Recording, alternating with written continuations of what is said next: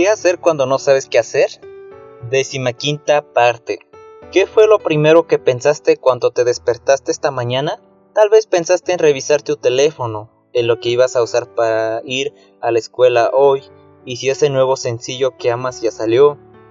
Nuestros primeros pensamientos son poderosos porque pueden determinar la dirección que tomará nuestro día. Cuando nuestro primer pensamiento es sobre Dios y su compasión por nosotros, podemos comenzar cada mañana confiando en que Dios tiene el control de esto.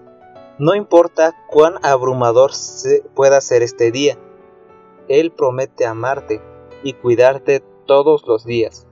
Mañana por la mañana, desafíate en pensar primero en Dios. Lee un salmo, piensa en tu canción de alabanza favorita y di una oración pidiendo un gran nuevo día.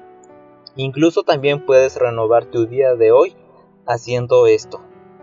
En Lamentaciones capítulo 3, versículo 22 y 23 nos dice, Por la misericordia de Jehová no hemos sido consumidos, porque nunca decayeron sus misericordias nuevas son cada mañana, grande es tu fidelidad.